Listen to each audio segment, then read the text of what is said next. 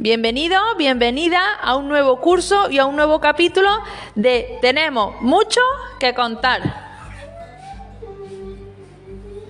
Tenemos en clase dos peces. Se llaman Dori y Pandori. Les damos de comer ocho bolitas al día. ¿Y dónde viven? ¿En una PC? ¿PC? ¿Como en la pecera? ¿Cuá? Muy bien. ¿Y qué vamos a leer? ¿Y qué vamos a leer ahora, Gonzalo? ¿Una qué? ¿Una, po- Poesía. una poesía de un...? Pece. Venga, pues léenosla.